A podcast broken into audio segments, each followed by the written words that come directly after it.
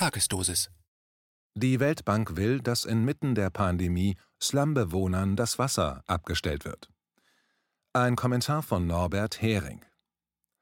Entwicklungsländer versuchen unter widrigsten Bedingungen die Corona-Pandemie einzudämmen. Da propagiert die Weltbank den Bewohnern von Slums, wo die hygienischen Bedingungen am schwierigsten sind, das Wasser abzustellen, wenn ihre Vermieter die Wasserrechnung nicht bezahlen. Dahinter steckt eine menschenverachtende Grundphilosophie von Entwicklungsarbeit. Die Philosophie der Weltbank heißt seit etwa zwei Jahrzehnten nachhaltige Entwicklung. Nachhaltig im Sinne von auf Dauer gewinnträchtig. Die Entwicklungsarbeit soll, wo immer möglich, in Partnerschaft mit privaten Unternehmen und ihren Stiftungen geschehen, denn nur wenn jemand an Entwicklungspolitik nachhaltig Geld verdienen könne, fließe genug Geld hinein, um nachhaltig etwas zu bewirken. Die Ableitung davon lautet, so viel wie möglich zu privatisieren und zu kommodifizieren, also zur handelbaren Ware zu machen. Und so ist es durchaus folgerichtig, dass die Weltbank im Juli 2020, mitten in der Corona-Pandemie, den wissenschaftlichen Aufsatz mit dem Titel veröffentlicht: Zitat: Enforcing Payment for Water and Sanitation Services in Nairobis Slums. Zitat Ende zu Deutsch Zahlung für Wasser- und Abwasserdienste in Nairobis Slums erzwingen. Die vier Autoren, darunter ein Weltbankökonom, ein ehemaliger argentinischer Vizefinanzminister und der bekannte Experimentalökonom Paul Gertler von der University of California, haben dafür eines der berüchtigten Randomized Controlled Trials, kontrollierte Zufallsexperimente, an armen kenianischen Slumbewohnern exerziert Strikte Durchsetzung mittels Wassersperren verbessert die Zahlungsmoral und die finanzielle Position der Versorger, ohne politische Kosten nach sich zu ziehen. In den Slums Nairobis wohnen die meisten Menschen als Mieter auf Grundstücken mit einem gemeinsamen Wasseranschluss für alle. Die Grundbesitzer sind für die Wasserrechnung zuständig. Die Regierung hat durch Subventionen geschafft, die meisten Haushalte wenigstens an solche Sammelendpunkte fließenden Wassers anzuschließen aber sehr viele Vermieter bezahlen die Rechnung nicht und das Wasser wird, auch deshalb, oft streng rationiert.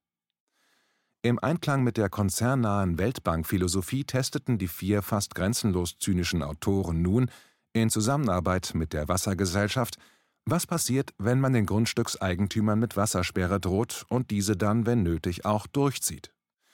Direkte Leidtragende sind dabei die Mieter, die kein Wasser mehr bekommen. Knapp 30 Prozent der Grundstücke in der behandelten Gruppe wurde das Wasser abgestellt. Nach neun Monaten, im Herbst 2019, kurz vor Ausbruch der Corona-Krise, hätten viele der betroffenen Haushalte wieder Wasser gehabt, heißt es in dem Aufsatz. Und weiter im unterkühlten Jargon der Weltbank: Zitat, Man muss abwägen zwischen der Notwendigkeit sicherzustellen, dass die Wassersperre glaubwürdig und ökonomisch bedeutsam für den Kunden, den Grundbesitzer ist, während sie gleichzeitig flexibel genug ist, um Gelegenheit zur Nachzahlung und Aufhebung der Sperre zu bieten. Zitat Ende. Das Ergebnis der experimentellen Intervention war, dass die Zahlungsmoral der Vermieter sich durch diese Maßnahmen steigern ließ, während gleichzeitig der gefürchtete Aufstand der Slumbewohner nicht stattfand. Das Resümee der Autoren, Zitat, These results suggest that strict enforcement through disconnections increases payment and the financial position of the utility without incurring political costs. Zitat Ende. Zu Deutsch: Diese Ergebnisse legen den Schluss nahe, dass strikte Durchsetzung mittels Wassersperren die Zahlungsmoral und die finanzielle Position der Versorger verbessert, ohne politische Kosten nach sich zu ziehen. Recht auf sauberes Wasser nicht vorgesehen. Implizit rechtfertigen die Ökonomen in dem Aufsatz die aus Sicht vieler Menschen zynische Herangehensweise damit, dass finanziell besser ausgestattete Wasserversorger in der Lage sind, mehr Menschen unter Einsatz von weniger Rationierung mit Wasser zu versorgen. Das ist korrekt, wenn man strikt der auf privaten Gewinn getrimmten Weltbank-Philosophie folgt, dass alles, aber auch alles nach Möglichkeit marktwirtschaftlich produziert und zugeteilt werden sollte. Ein Grundrecht auf Versorgung mit sauberem Wasser und anderen elementar lebensnotwendigen Diensten oder ein politisches Versprechen der Regierung, das zu gewährleisten, wie es in Kenia der Fall ist, ist in dieser Philosophie nicht vorgesehen. Würde man davon ausgehen, würde man auf andere Strategien kommen. Man könnte etwa die Grundstücke von denen in öffentliche Verwaltung nehmen, die zu hohe Schulden für die Wasserrechnung haben, bis diese Schulden bezahlt sind. Aber das wäre das Gegenteil von Privatisierung. Man könnte Verluste der Wasserversorger subventionieren, weil es sich um ein überragendes politisches Ziel handelt, alle Menschen, auch die Mittellosen, mit sauberem Wasser und der Möglichkeit zu einem gesunden, hygienischen Leben auszustatten, ganz besonders während einer Pandemie. Aber das wäre nicht nachhaltig. Stattdessen machen sich die Autoren Gedanken darüber und probieren das per sozialem Feldexperiment an wehrlosen, armen Menschen aus, wie hoch die politischen Kosten sind, wenn man Menschen das Wasser wieder abstellt, das ihnen in den letzten Jahren unter Einsatz von viel öffentlichem Geld verfügbar gemacht wurde. Und die Weltbank findet nichts dabei, das Papier mit der zynischen Politikempfehlung mitten in der Corona-Pandemie zu veröffentlichen. Es ist schon eine ganz besondere Sorte Menschen, die die Welt regiert. Twitter-Diskussion veranlasst Autoren zu Rechtfertigungsschreiben.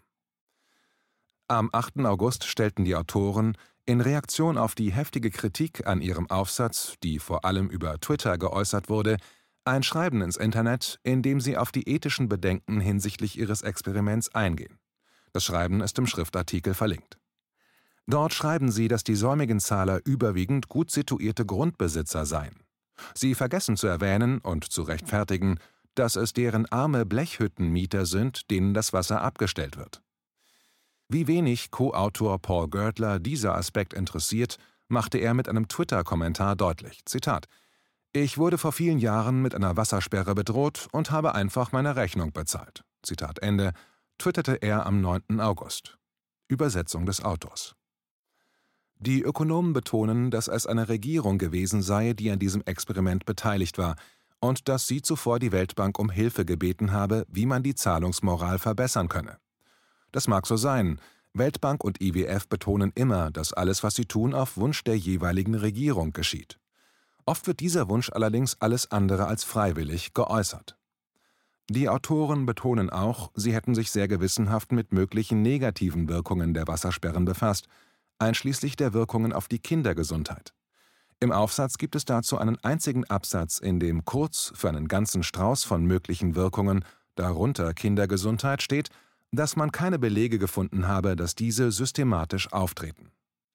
Kindergesundheit wurde dabei gemessen anhand eines einzigen Indikators, nämlich ob das älteste Kind einer Familie, das noch keine fünf Jahre alt ist, in den letzten zwei Wochen an Durchfall litt.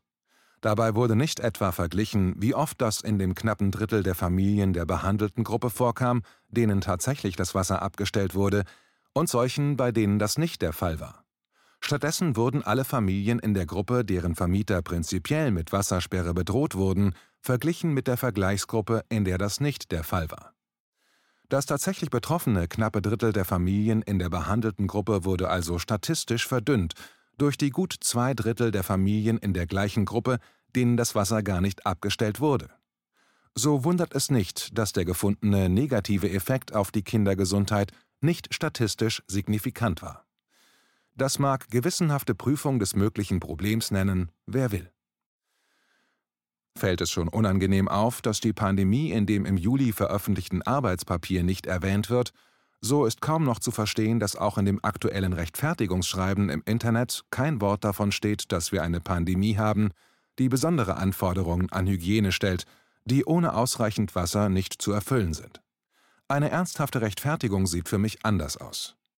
Was und wann die Weltbank und die Autoren da gemeinsam abgeliefert haben, ist nicht vernünftig zu rechtfertigen. Experimente an Armen in der Kritik Erst vor kurzem gab es in der internationalen Ökonomenzunft eine heftige Kontroverse über einen Aufsatz zu einem anderen Feldexperiment an besonders armen Menschen, das in einer der fünf angesehensten Fachzeitschriften zur Veröffentlichung angenommen wurde, dem von Harvard herausgegebenen Quarterly Journal of Economics. Darin wird beschrieben, wie die Autoren sich mit einer evangelikalen Missionsstiftung zusammentaten, um zu prüfen, ob evangelikales Missionieren von zumeist katholischen, armen Filipinos deren Arbeitsmoral verbessert. Weil das umstrittene Ergebnis angeblich positiv war, wurde allen Ernstes Missionierung als mögliche Strategie gegen Armutsbekämpfung bezeichnet